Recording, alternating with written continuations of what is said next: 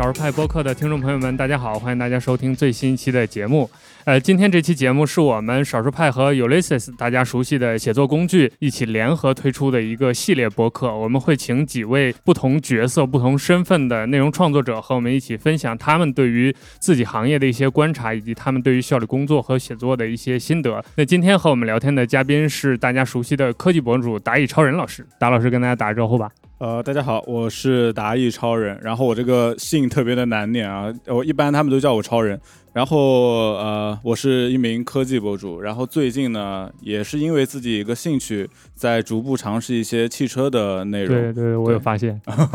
对，一会儿我们也可以聊聊这件事儿。对，因为最近很多科技博主其实之前拍手机啊、拍电脑，最近都对车感兴趣，然后都去拍车了。没错，我其实来之前才知道，就我们之前还有个小渊源，就是我们的办公室是在同一个地方的。是的，在是在同一层，但但是可能平常啊交际比较少。对我。是可能你都已经走了，我才知道你是和我们在同一层的。就我知道这件事儿是有一次我看到有一个你的快递，应该是你走了之后。他插在你们的那个办公室的门上，我一看，哎，我说这不打老师的快递吗？你是你一定是去上厕所的时候碰到，对不对？就是在那个厕所的旁边。啊，对，我我去过你们办公室一趟，就是当时去找老麦，还挺有意思的，有有这个渊源。然后我们走的时候，你 你们也走了，就对前后脚。是的，嗯，那今天我们就刚好从你科技博主这个身份聊起吧，因为。其实现在这个科技博主，尤其在我们这个媒体圈子、科技媒体这个圈子，科技博主算是一个很时髦的身份啊，就是感觉满地都是科技博主。所以，其实我在知道要跟你聊天的时候，我第一个想问的问题就是：你怎么看待自己这个身份，以及你怎么和就是你比如说你在做内容、在思考的时候，怎么把自己和其他人的这种定位区分开，或者树立自己的一个一个个性的标杆呢？呃，其实我一开始是有点排斥这个标签，但是到后来我就逐渐去接纳这个标签。呃，之所以排斥，就像你说的，我觉得这个圈子实在是越来越多的人都在从事这个行业，然后呢也很卷，嗯，然后呢我就会觉得，呃，确实好像没有什么门槛，对。然后其实我我这边有看到一些别的博主，呃，我经常会逛 B 站。然后别的 B 站上的一些 UP 主，他们做的内容非常精致，精致到那种他们的运镜、他们的特效那种画面，我就感觉感觉是在用一些影视化的一些制作来做测评，你知道吗？这个是在我之前不敢想象的。然后当我尝试着去想着啊，我们可以挑战一下，我带我的团队，我说我们去模仿一下也可以，我发现我们做不到。然后我就意识到，我觉得啊，现在的年轻人真的很强，对。然后可能我自己的想法还是说，一开始的初心就是说，嗯，专注，不要不要放弃对一个呃内容的一个追求啊。可能我会去不那么重视说，呃，我的画面要一定要达到多么多么精良啊，我的运镜要多么多么高超，我的剪辑要多么多的花哨，我可能会去呃弱化的这些东西。其实我原原本想要的就是说，我想把这个产品。啊，把我的体验、我的感受分享出来，那我觉得就可以了。所以这个就是我一直以来啊，目前为止就是坚定下来的一个一个一个路线。对我印象比较深刻，是你之前做魅族二零那期的影片，就我有发现你很多期节目都会有，比如说呃哪个哪个网友提问或者谁谁谁关心什么什么点，然后你会在影片里面跟大家解答。这个是你刻意设计的一种跟大家互动的一种方式吗？呃，这个其实还是是不小心陷进了流量的一个漩涡。就是当你会会，当你发现这样做的时候，它是有效果，能带来更大的流量，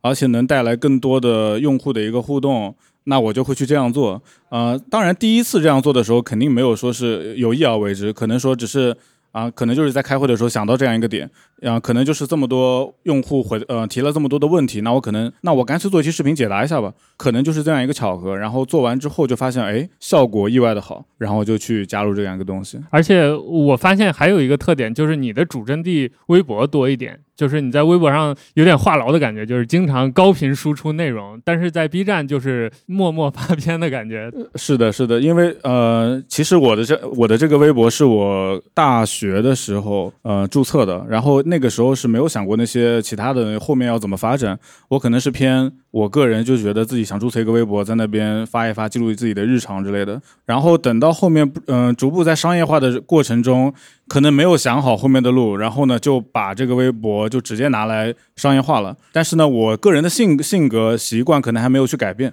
然后就会变成一个这样的情况。然后包括后面这么多其他的平台，像 B B 站、抖音。其实那个时候，我觉得我是已经有点呃跟不上，就这个节奏。但是呢，我在微博上作为我的主阵地，我可能还是会保持这样的。但是现在我 我会稍微克制一点了，确实也引引来过一些负面的东西啊。当初就是走上这个所谓科技博主这条路，它整个这个过程是什么？是呃，你先从有兴趣，然后自然而然开始，比如说自己先花钱买一些手机啊，玩一下，跟大家发一下，然后慢慢的开始变成一个自己的职业，还是说你一开始就想好了？我就是将来就是要靠这个科技媒体人这条路走下去的，是前者啊，听起来可能比较大众、比较庸俗，但是确实是这样。我觉得我们这一代的那些博主应该都类似，可能都仅仅是因为热爱。因为最早期，你因为我记得我刚接触这个这个这个行业的。之前，呃，就是我在玩微博的时候，呃，是因为一家手机品牌，就是魅族，嗯，对，然后那个时候我就买了第一台手机，然后买了这个手机之后，还记得型号吗？嗯，魅族就是呃 MX 二，啊，老老就是老双核那个版本，然后那个时候是因为自己对这个手机本身很感兴趣，逐步发展到我对这个品牌很感兴趣，然后随着在做内容的过程中，我发现，哎，在那个时候不懂新新媒体运营是什么概念，但是我发现。居然有粉丝爱看这些东西，然后那个时候可能年轻，有一些虚荣心，觉得哎也挺好玩的，然后就去慢慢去从事这个东西。但是他回到最原始的那个初心是什么？就是就是热爱。因为之前在跟现在对比，比如说以前我们我们经常会打趣啊，就是说以前我们拆一台手机，连撕膜的时候都非常的小心翼翼，就那一下感觉哇特别的，不像现在可能觉得啊很随意啊，就一撕膜然后把盒子一扔怎么怎么样，对，就是所以挺怀念那个时代的，对。但是它的一切的这个火苗最最初的那个原始的点，就是那那个热爱的那台手机。那到后来有没有某一个时刻是让你突然意识到，比如说真的有很多人喜欢我的内容，我要把这个当做职业了，或者说我对这个事情的热爱已经不限于一个兴趣了，我觉得要靠它挣钱，靠它生活了，有没有这样一个转折的时间？啊，有的，一定是有的，不然也不会去创业做这个事情。就是在二零一七年那个时候，因为很巧，我去魅族上班了，就是因为热爱就去了那那个呃珠海魅族的总部去上班。呃，然后那个时候我的想法可能更多是想从野路子变成啊，经过一些正对正规军一个正规平台公司给我的一个体系的培训，然后呃待了两年吧，然后我就觉得时机差不多了，然后就直接就呃瞄准了自媒体这个工作，直接就全力以赴，然后就来到了深圳，就是二零一七年的六月份。在那个时候，其实做自媒体还没有像现在就是遍地开花，人人都可以做的时候，就稍微多少还有点门槛。那个时候对你来说最大的挑战，就是从一个之前的一种兴趣到一种全职做这个自媒体，最大的挑战是什么？最大的挑战就是纠结、煎熬。煎熬的点是你，你当当你他当这件事情是一个兴趣的时候，你不用为他的结果负责，呃，你也不用去考虑品牌方的感受。但是当你要把它变成商业化的时候，你就会在做内容的时候，你会纠结，你会很煎熬。你到底是要去有有所取舍、有所权衡这样的一些东西的时候呢，还是说我是要完全按照我原本的那个想法走，我不考虑任何人的感受？那显然就是呃走不通。我觉得我是觉得走不通，然后以至于我那段时间也迷茫了，应该有两年到一九年的时候，其实就在应该应该就是在那个时候就是。很纠结，应该是到一九年吧，然后就觉得这这两年内，我就直接就可以理解为慢慢就沦陷了，我就呃慢慢的把这个热爱变成了一个纯职业化，一个工具人，啊，我我会少了很多自己的一些原本的一些啊锐利的一些锋芒啊观点之类的东西，所以那个时时期呢，我觉得。啊，有一点点遗憾，但是我也觉得是一个必经之路。那后来怎么跳出这个圈子？我觉得你说的这点是每一个做科技媒体的行业的从业者都会经历的一个过程。就是当初在圈外的时候，觉得哪个都新鲜，哪个都好玩，然后什么都想说。真的把它当职业了，发现这也不能说，那也不能说。然后这个条条框框，就是别人给的和自己给的都有。但是我觉得大家过一段时间之后，都会想办法跳出这个圈子，就是还要找到一些我想表达的空间啊，或者方式。你是怎么？找的这个东西，我选择不要跳啊，就是这一点啊，开玩笑，就是呃呃，首先，当我真正想明白这件事情的时候，是跟一些品牌方的人啊，有了比较深的一个交流之后，我自己会觉得，其实品牌方没有我们想的这么可怕，就是他们也是有商有量的，也是可以去，他们也是愿意为高质量内容买单的。所以呢，首先你一定要做的就是提升自己的能力。你有了自己的能力之后，你才能去跟他们去谈判啊。你可我可能就用用的这个词有点不太对，但是应该是这个样子。呃，你会发现，因为很多品牌方他们也是比较在意重要的内容啊，高质量的内容。然后，如果你这个内容是 OK 的、合理的，对他们有一点点的负面的东西，他们也是能接受的，并不一定是坏事。然后这个是其一，其二就是当你在夸奖一个产品的时候。它不一定就是广告，比如说，我觉得这个东西就是好，我觉得它，我就是觉得我我想种草这个东西，它好的东西就是好，我觉得用户啊、粉丝也是买单的，所以这个事情就变成了，当你在做一些这样的内容的时候，品牌方也是买单的，粉丝也是买单的，那你就可以走这条路。所以这个时候就是你不需要纠结，你只需要提高自己的能力，以及找到自己合适的一个切入点就可以了。我觉得这几年就有些平台，它会对于比如这种博主的商业化就比较抵触，但有的平台就还好，就是大家各个或者是各个风格、各个品类的对于商业化的接受程度不一样。比如说像小红书这种，大家感觉就是上去天然就是去种草的，你不带点什么反而很奇怪。对，反而感觉有点别扭，怎么感觉看到结尾没有点什么东西呢？对对，没有广告的感觉。对，所以大家这种敏感度啊，呃，这个判断的阈值都不一样。所以你在这个比如往商业化的转变的过程当中有。没有一段时间是大家非常抵触的，或者说，当你看到这些抵触的声音的时候，你怎么去接受它和，呃，包括有一些调整，有一些转变？呃，这边我强烈建议大家引入一个引入团队的一个作用，就是你可以自己不看，因为非常容易影响你的个人的情绪，在你没有那么内心没有那么强大的时候，是很容易被这些外在的东西干扰的。如果你引入团队，哪怕只要一个人，他能够帮你去把这些东西做筛选，做一个整理。啊，正面的、负面的、中性的，或者说有意思的，怎么样的？你去直接看结果，会远比你一条一条翻评论，甚至你可能会忍不住想要去 回怼几句，对。要好得多，而且这样的效率会更高，而且你能够很快的得到一个反馈跟复盘复盘，你就知道下一次应该怎么做。所以你们内部是会有这样一个定期的流程吗？就比如我今天发了一个片，底下的大家反馈是怎样的？哪些正评，哪些是负评，哪些说什么的，提了哪些意见，会汇总一个相当于一个报告出来吗？啊，对，当当然可能没有会到专业性到一个报告一个 PPT 这样的形式，它可能就是一些随手的记录，但是会在我们会有一个周会嘛，每周会把这期视频的呃大概的一个数据、一些评论的一些反馈做整理，然后互相同步，然后我们如果有问题解决问题，没有问题就不变。我一直觉得，在它很顺的时候就不要去经常去变，会也不太好。对。你有没有观察或者凭你的印象，就是在这些年来给你呃对你的影响或者对你改变最大的那种意见的类型是哪一类的呢？就比如说用户提了呃哪些方面的观点是你特别容易接受，或者是对你的整个这个拍摄的模式啊、内容的模式啊是有直接影响的？其实我个人觉得我现在都能接受，因为我之前还引起过网暴，就是别人来网暴我。然后，呃，私信会特别特别难看，是因为做产品的影片吗？呃呃，具体什么事儿、什么时间呢？还记得吗？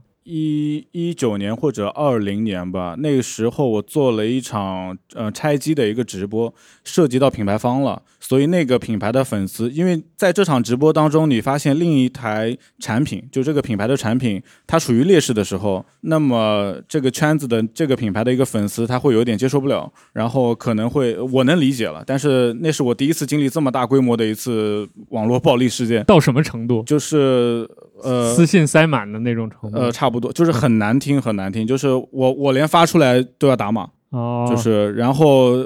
还会，因为我感觉可能遭到了一些，嗯，这个东西能说吗？就是会有一些一些利用，就是以至于说你在一些搜索网网站上输入我的名字会出现这些负面的东西，所以它已经引起 PR 的一些。一些关注了，对，所以这个这个是我第一次成熟。但是当我经历过这些东西之后，我就觉得我看得很开。所以你刚刚问到我说哪些东西让我觉得我接受度比较高的，我觉得它只要是能有用、能解决问题。我因为我不是很喜欢那种你光提出问题，但是呢你又解决不了，这就像是什么？我我只会挑毛病。啊，如果你只会挑毛病，但是你又不给我一些可能性或者解决方案，或者说你哪怕发给我一个别人的案例，那我觉得这个这样的东西就是无效建议，百分之八十是无效建议，这是我的经验，因为我在团队工作中也是这个样子。可能啊呃之前的呃领导或者同事，他们觉得这里这里不好，但是呢，他们又说不出来具体的有效的改进的方案，那我就会觉得，呃，我我你这条建议对我来说就是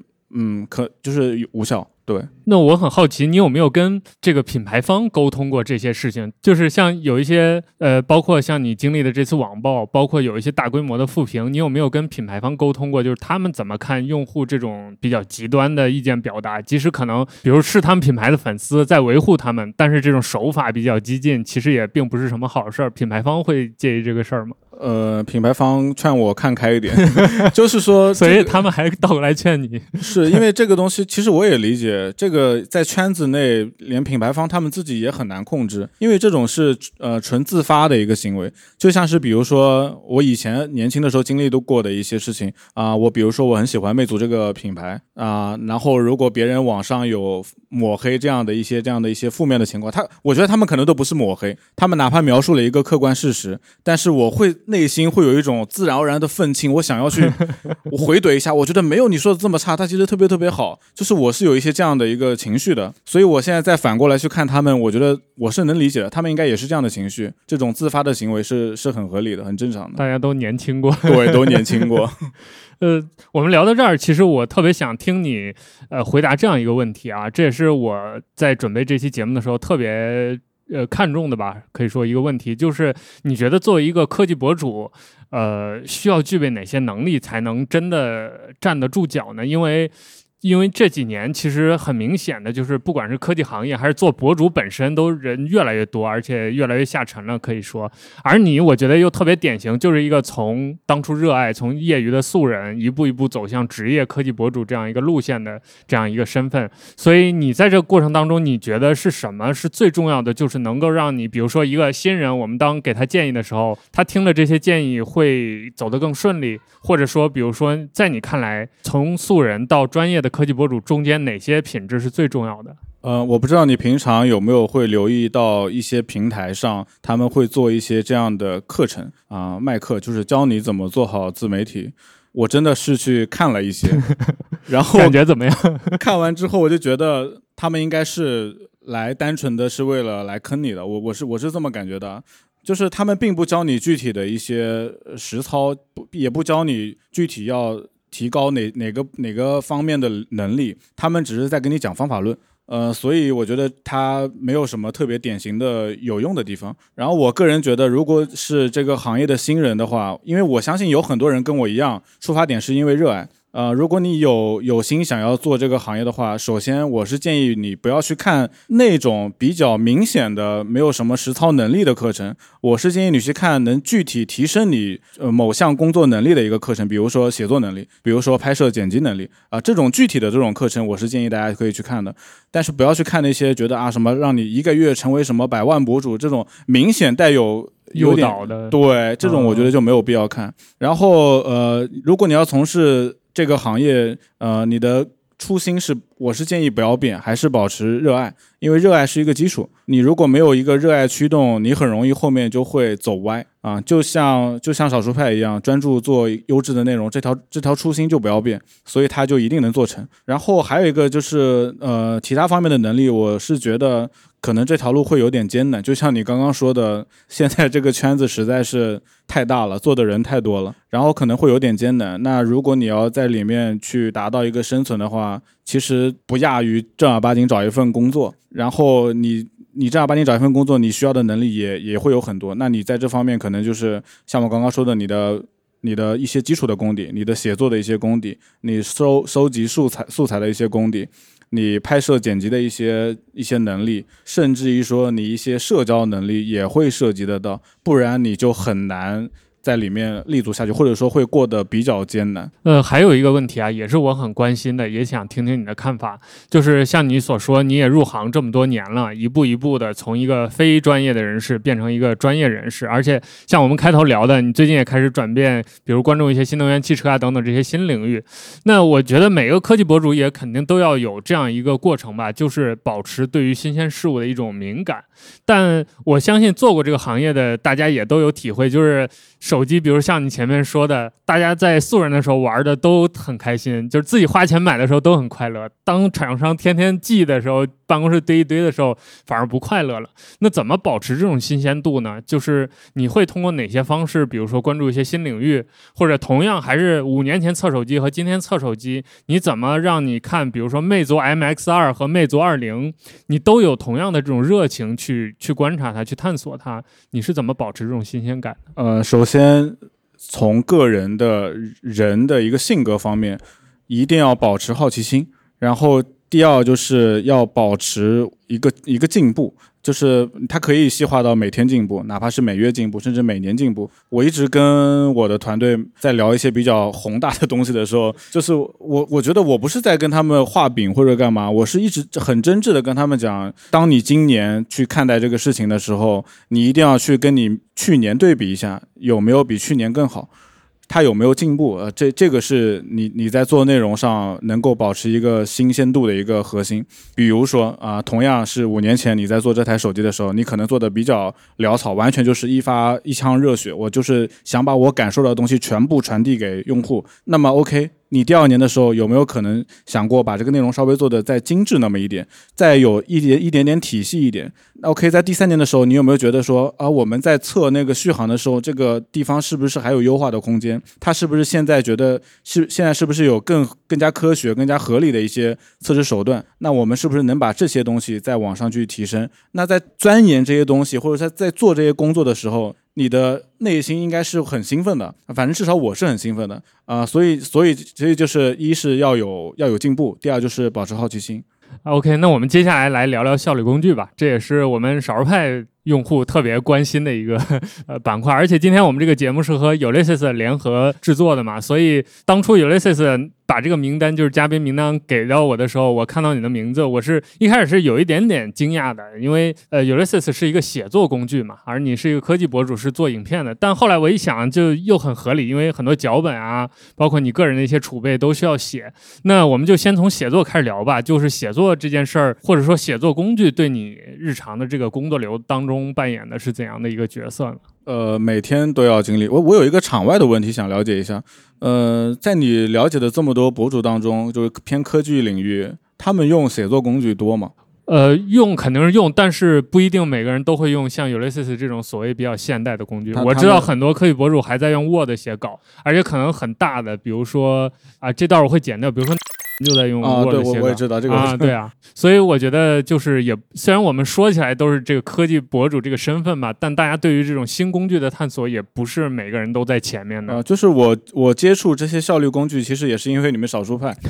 就是真的是绕回来了，没开玩笑，是在那个呃，我没有下 APP 啊，我是在那个网页端。然后那会儿也看了一年多的那个内容吧，然后也是机缘巧合，就是接触了这款软件 Ulysses。然后呢，那个时候很早还是买断制，我记得是，现在已经是订阅了嘛。然后呃，我那个时候是很杂的，我就觉得哎，这个很新鲜。你你看得出来，我是一个很很有好奇心的一个人。这个很新鲜，我想试一下；这个很新鲜，我也想试一下。所以当我把很多的效率工具。用了一用在一起之后，发现我的效率反而变低了。所以到我后面慢慢的就是已经慢慢逐步去精简。我现在的大概的工作流程当中，呃，能用到的效率工具，我觉得很少，可能不超过三个。第一是写作是基础的那个 Ulysses 我会用。第二个我可能会用脑图，然后再最后如果一定会用的话，可能会高频用到那个剪切板，其他就没有了。然后至于你刚说的 Word，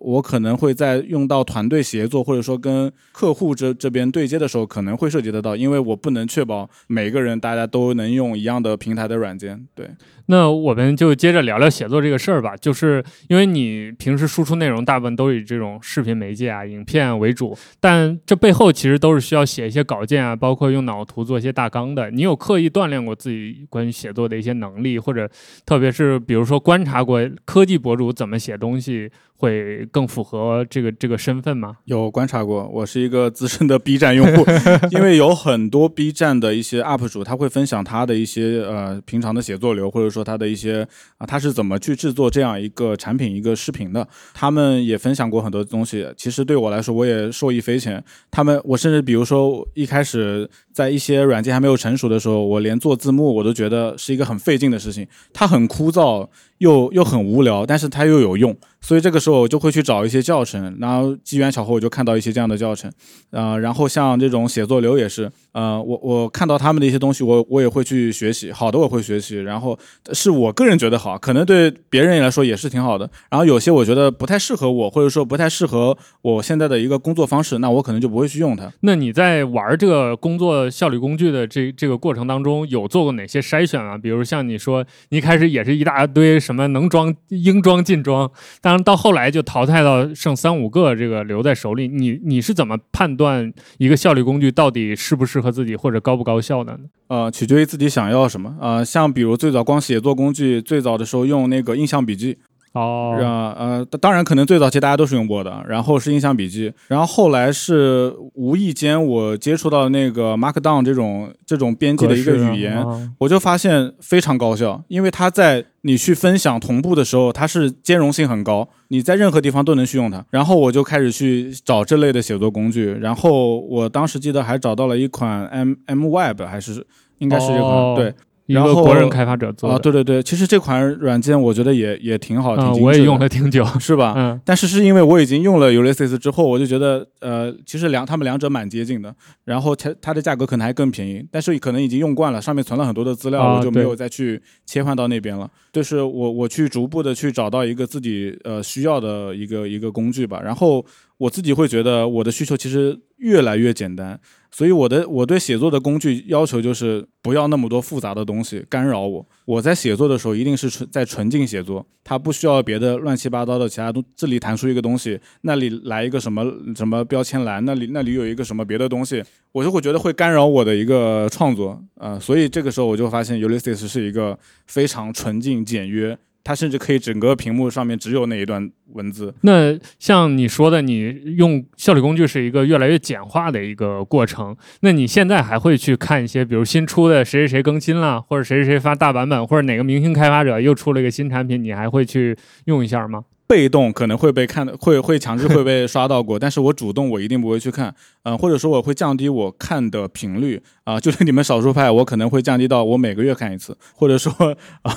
没有别的意思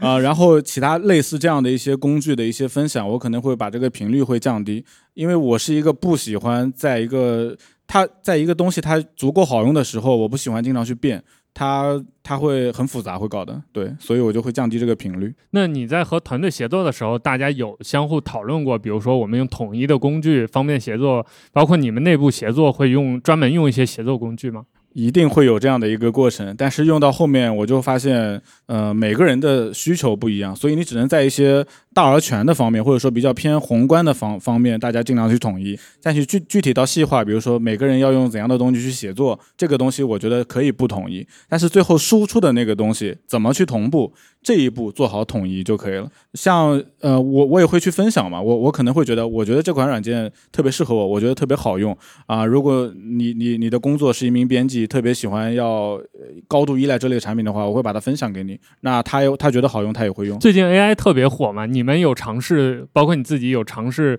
把这个 AI 引入进入自己的工作流吗？呃，我之前真的试了一下，拿 AI 完呃呃，不能说百分之百，百分之八十的。呃，介入度吧，去创作了一个呃呃视频脚本，然后直接我原封不动的把它的内容照照拍照剪，连连标题都是它生成的，然后我就会发现，虽然流量很高，但是它其实没什么因为我觉得它没有完全没有没有一种像人类的这种观点性的东西特别真实啊，它会有它有一些拼凑，甚至说会有一些错误。它流量虽然很高，但是它没有用，没有价值。我觉得这个东西是没有价值的。诶，我觉得这是蛮有意思的一点啊，就是你怎么看这种 AI 生成的东西又快又直接，大家又喜欢，但同时人脑想出的东西又麻烦，然后又费劲，然后还有很多的可能还会带来争议，但你就是不喜欢他，就中间的这个矛盾，你你会怎么平衡？呃，我没有矛盾，我很喜欢他。我觉得，我觉得我不是一个很爱反对技术发展的一个人，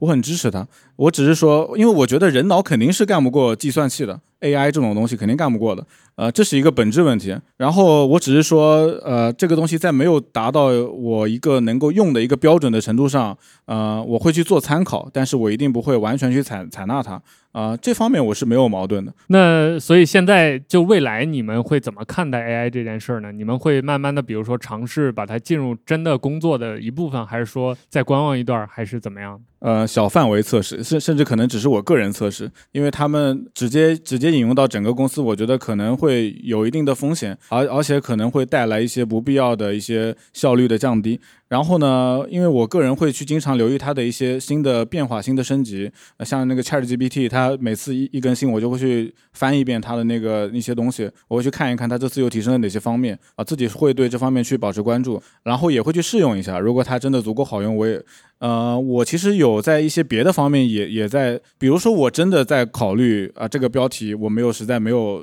什么灵感的时候，我会让它先出个几个，然后我拉到会上讨论，大家来一起讨论一下。有时候会发现真的有用，对，比比人想的要好。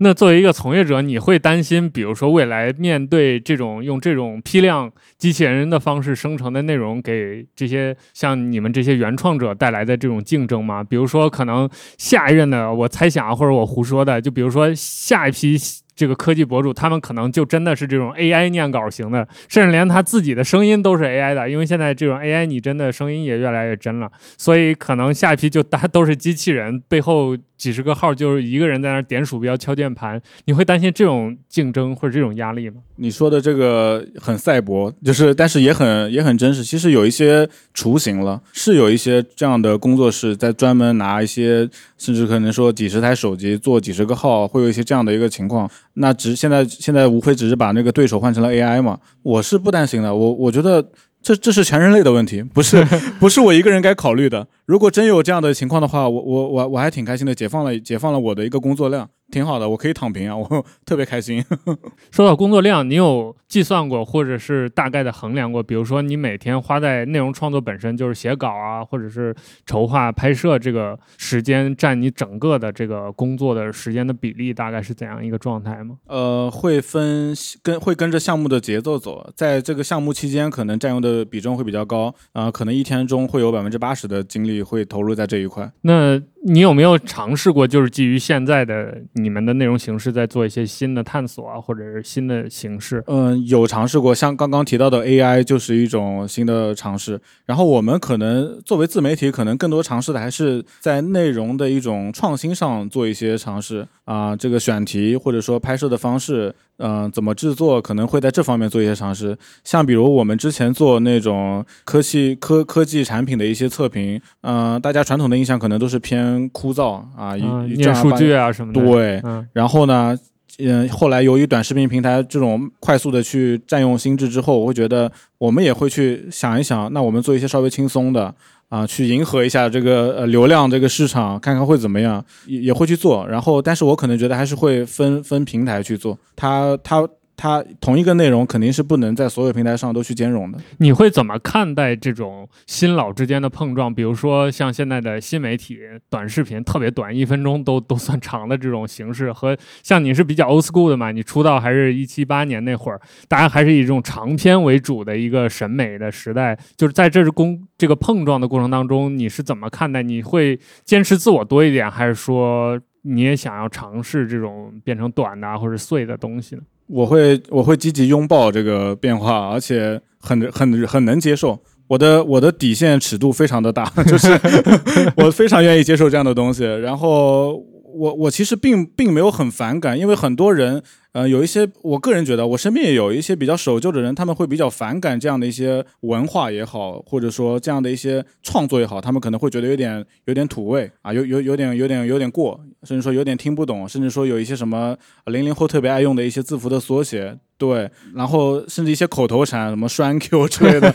他们可能会觉得有点接受不了。呃，我我我是我我是单纯属于我不太理解。但是我愿意接受，然后我也会去努力的去学融入到这个新的时代，我也去刷一刷这个短视频，最近又在流行什么新的梗，我是挺愿意拥抱这样的一些变化的。OK，那关于工具还有一个问题啊，就是你前面也有提到 Ulysses，这个我们后面有一个快问快答的环节专门聊。那除了 Ulysses 之外，有没有你常用的或者你比较推荐大家去尝试一些的这种效率工具呢？可以在这儿跟大家推荐一下，呃，效率工具吧，嗯，对，或者你平时用过的，呃，甚至我觉得拓展一点吧，比如说你最近用过的好玩的 app，或者是你觉得好用的产品，都可以跟大家讲。那个 Mac 上有一个剪切板工具，我已经用了很多年，就是那个叫 Paste 还是什么 P A S T E，哦，Paste 啊，Paste 特别好用，好用到爆炸，是当时也是你们少数派的一位同事，我们在我们在魅族偶遇了之后，他推荐给我，我就是我跟他在开会，我看到他。那个桌面上弹出那个东西，我说哇，这什么？这很神奇，它是那种卡片是吗？嗯，对。我觉得，然后他就推荐了给我，我毫不犹豫就去下单了。哦。然后写作工具像 Ulysses，我觉得是非常强烈推荐的。我已经安利身边很多人去用这款软件。然后刚刚提到的 MWeb 是一款国人开创开发的一款类似的一款工具，价格会更更便宜啊，也可以去使用这一款。然后其他方面，我觉得工具不在于多，在于精吧，而且一定要迎合自己的需要。像像我一直觉得思维导图这种脑图这种东西，我是没有任何要求，我觉得我只是要做一个脑图而已。所以我我现在用用的最频繁的是 WPS 里面有一个。脑图的这样一个应用，内置的功能，对我觉得这个就已经足够了，我不需要更更复杂的功能，而且它能够真实有效的帮助我梳理一些东西就可以了。呃，我想问一个，反正在我们节目里你可以随便说的问题：，二零二三年你用到现在最满意的手机是什么？i iPhone 十四 Pro Max，可以说说理由吗？呃，我你是那种被 Apple 生态所谓绑架了的那种吗？就是反正东西都存在那儿，用来用去，最后还得回到这儿的那种。呃，从从侧面来看，应该是这个原因。呃，但是我我我用苹果的产品有一个呃很奇怪的点，就是你会发现苹果的产品它很多功能很多呃技术，它可能不是说不是说某一块特别特别突出，它可能某一块都不突出。比如说它充电可能没有绝对没有国产厂商的那么快，它拍照也没有那么那么拉风那么夸张。但是我每次走在路上掏出手机想要拍点什么东西的时候，我发现我掏出的那台手机一定是 iPhone。呃，因为我是一个双机党，我会因为工作原因，我会一台安卓，一台苹果，就是是安卓的拍照很厉害，很很夸张，但是我随手拍，我只要这一个需求，随手拍的时候，我掏出的一定是 iPhone，或者说我在存一些东西的时候，我用的一定也是 iPhone，因为它很方便，我在别的别的平台都能协同，所以说。最满意的就是它，就是综合能力会让我比较舒服。那我再追问一个问题，到目前为止还是二零二三年，你最喜欢的电动车是什么？我说实话，其实我喜欢呃两辆车，但是另一辆呢，我可能因为我没有完全拥有它，所以我我也不好评价，可能会存在一个梦幻的当中。呃，一辆是理想，呃，还有一辆就是那个极氪零零一。呃，然后零零一是因为我还没有用它，但是我身边很多这样的车主朋友们，跟他们聊下来，就是会有一些负面的情况，对对，会有一些负面的情况。但是我比较喜欢它的操控，但是呢，从我的年龄出发呢，我又是一个比较偏实用性的一个，我可能会考虑家庭用车出行，所以这个时候我就会自己真实用车，我是理想车主。对，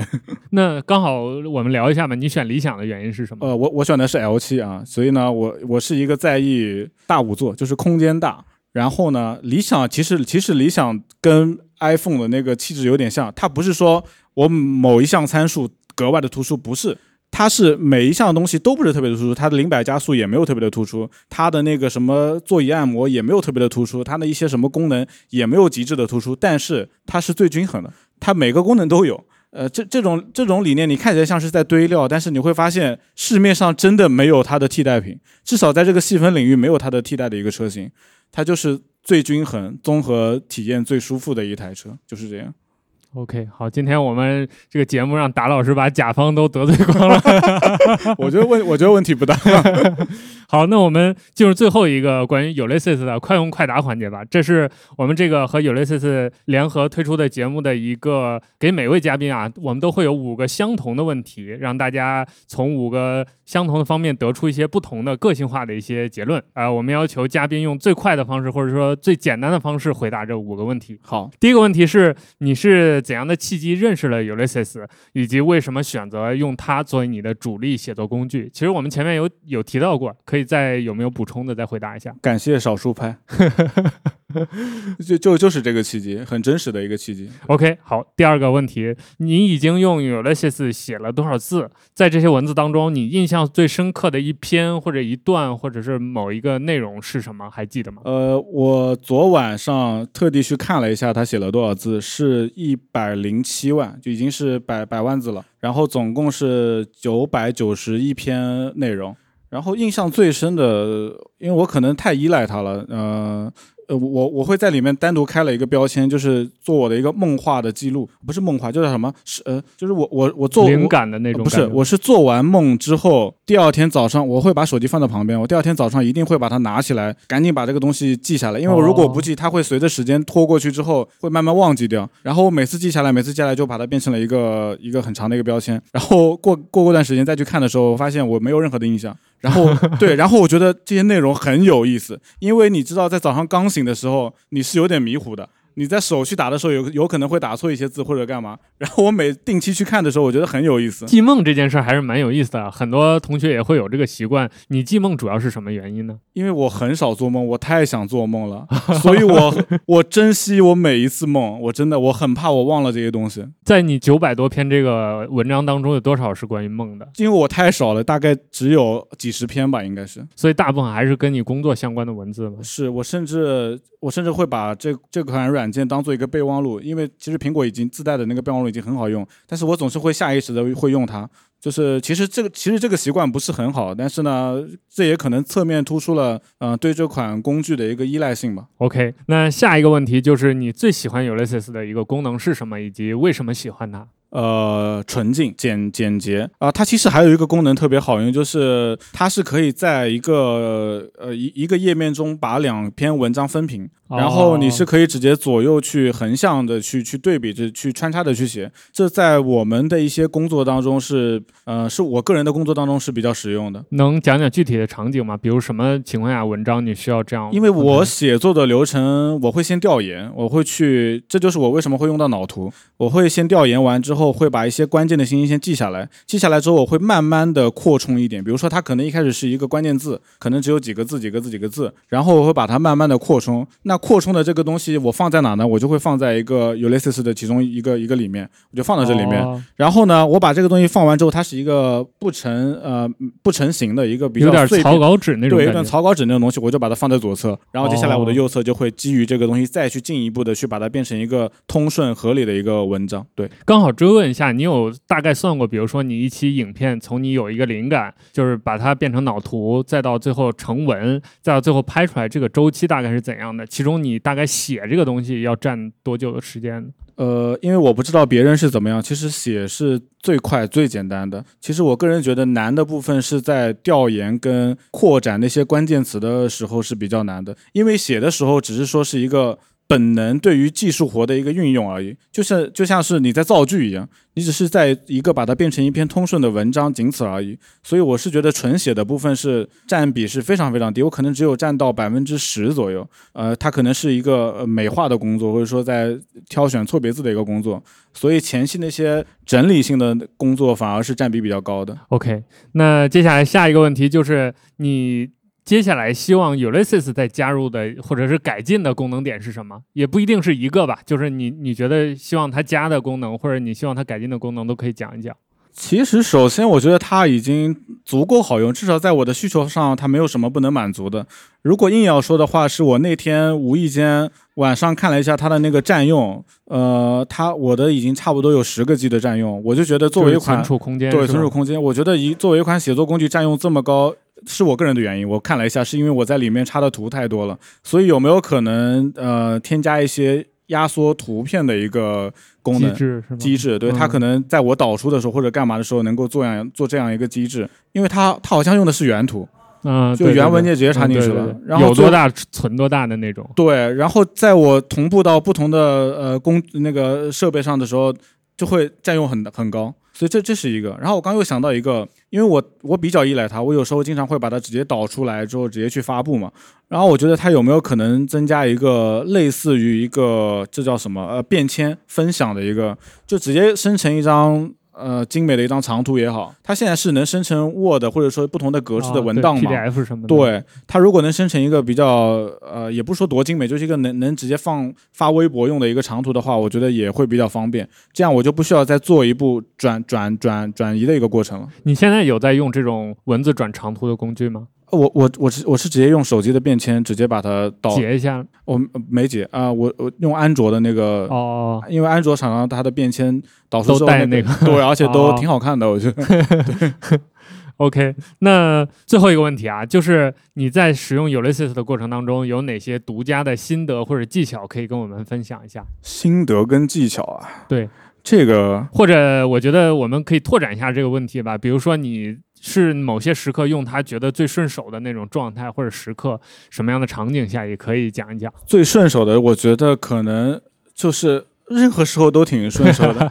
呃，它的那个这个叫什么呢？就是它就是能够让你保持专注写作的专注。因为呃，我在用这款工具之前，我会觉得有一点很奇怪，我写作的时候容容易分心。呃，可能写着写着。去跳去别的地方了，或者写着写着要去干干嘛，被别的东西干扰。但是我很神奇，我用了这款软件之后，我只要打开它，我进入写作这个状态之后，到退出这款软件，那这个工作就已经完成了，就是我已经写完了，它不中间不会有任何的中断。所以这个这个可能是这款软件的魅力还是干嘛？就是我觉得这个这个挺神奇的。然后第二个是它那个它它在 Mac 上。的那个这个叫什么呢？就是视觉是比较比较讨好的一个一个视觉，包括它有那个暗黑模式。然后这这个这个要怎么表述呢？就是说就是挺舒服，很投入的感觉。对，比较投入，就是你写的专注，用的又舒服，看着又养眼，这样这样一个状态。像你平时在用写作工具的时候，会把它全屏化，还是像 Mac 默认留一个窗口在那边？我会全屏化，呃，但是那个 Mac 上现在不是有一个台前调度嘛？嗯啊，会把这两者结合起来。哦，所以你是刻意追求一种一旦进入写作工具就不受打扰、不受其他干扰，比如点个浏览器啊、开个什么别的 app 这种状态。对，这就是我说为什么写作一定要把那套流程一定要定下来，要不然就很容易。因为我以前写东西容易边写边调研、边参考、边干嘛干嘛，我会发现我的时间格外的碎片化。我特别讨厌我的时间碎片化，因为我一旦碎片化，我就之后我就没法高效的利用这些时间。它可能就就就就没有价值，所以我一定会把它，我到到写作那一步的时候，他就直接专注的全屏就把它写完就可以了。好，那我们五个快问快答的问题就问完了。我们今天的这个跟达老师的聊天也要进入尾声了。我们最后还是请达老师再跟大家总结一下吧。就是比如说，你有没有想跟自己的支持者，或者是这些新人的科技博主，你想跟他们说的话，在我们节目的最后再跟大家聊一聊。首先就是，我觉得我的粉丝，我还是真的挺感谢他们的，因为我至今在我的微博下面还会看到我以前上学期间。就一直那么早，对，一直在陪伴我，在跟我互动的那些那些朋友，我都我甚至都跟他们加了微信。我觉得平常有机会也会跟他们去联络联络。我觉得真的挺挺感动的，就是这个呃，对他们表示一个感谢吧。然后对，呃，新人，呃，或者说想要刚刚入行，因为我身边有很多这样的类似的一些呃朋友，或者说来来问的一些这样的人也好，呃，会有一些这样的困惑，我我我很理解，但是我还是觉得说你一定要想清楚，说你是不是真的下定决心要做这个事情了，呃，因为很多人可能只是一时热血，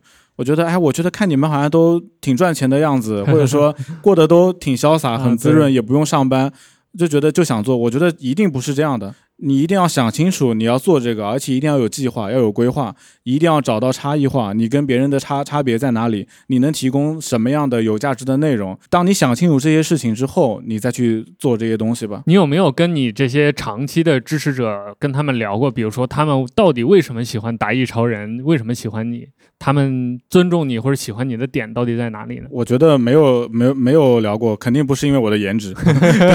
对，就是我觉得可能也是习惯了呗。他就是就像一种陪伴吧。我觉得我个人觉得没有什么太多的魅力能够吸引他，我只是说。可能说更像是一种朋友之间的一种陪伴，有一种习惯，我可能会下意识的去刷一刷，看一看。那对于接下来的你这个达意超人这个品牌，包括你科技博主这个职业生涯，你有没有一些想法或者一些规划？尤其这两年，比如说今年 Apple 发了这个 VR 眼镜之后，大家能看到新趋势来了，包括像电动车这个趋势也一两年前就已经有了。那对于这些新产品，你有没有一些新的想法？呃，我我会全面的去抛弃我以前的一些执念啊，就是我可能内心会有一些拧巴、纠结的东西，我会去全面去听取别人的意见，学习别人的一些好的地方，去接受一些这样的东西去做创作内容吧。然后在领域这方面，我可能会更加在垂直一点，至少我的个人兴趣，我觉得也发生了变化，我可能会更加专注于去了解智能呃电动车吧。我我我我觉得就像是当年热爱手机这个品类一样，我可能现在会把这个方向改成了电动车。这也是你的个人的兴趣的一个转移，是吗？对，因为我一般来说，我个人是可能呃五年一个规划，五年一个规划，然后我可能觉得下一个五年应该就是会往啊智能汽车这一块去去钻钻研一下。OK，那我们最后一个问题，我觉得以这样一个问题作为结尾吧，就是你觉得手机所谓的手机之死会在什么时候发生？我觉得手机不会死啊，为什么会死？我觉得至至少十年内可能都不会死，它可能会以另外一种形态出现，它可能是眼镜，可能是手表啊，在因为手机是握在手里的，不然它也不会叫手机，